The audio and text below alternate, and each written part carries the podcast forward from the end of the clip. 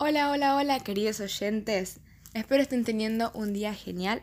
Bienvenidos a un nuevo capítulo sobre el magnífico sociólogo que fue Max Weber. Arrancamos comentando un poco sus logros y descubrimientos en el mundo de la sociología, adentrándonos en su mente y en lo que fue su manera de pensar. Sus trabajos más importantes se relacionan con la sociología de la religión y el gobierno, pero también escribió mucho en el campo de la economía. Su obra más reconocida es el ensayo La ética protestante y el espíritu del capitalismo, publicada en 1905, que fue el inicio de un trabajo sobre la sociología de la religión.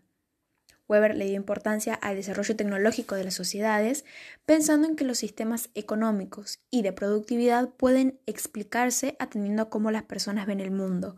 Para fundamentar esta idea, él comparó las sociedades tradicionales con las modernas. Llegó a entender que las sociedades tradicionales estaban unidas bajo creencias, sentimientos, valores y tradición.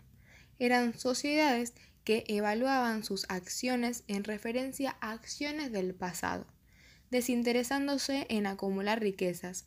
En cambio, en las sociedades modernas se pierde toda esta moral, actuando más para su propio beneficio, guiándose en base a sus propios objetivos. Las sociedades modernas estaban neutralizando la creatividad de las personas. La vida humana está centrándose en la racionalidad y en el cálculo, alejándolas del recreamiento, volviendo monótonas las vidas de las personas. Estos eran algunos de los pensamientos y opiniones que él sostenía. Y así, con este breve resumen de sus ideales, vamos terminando este capítulo.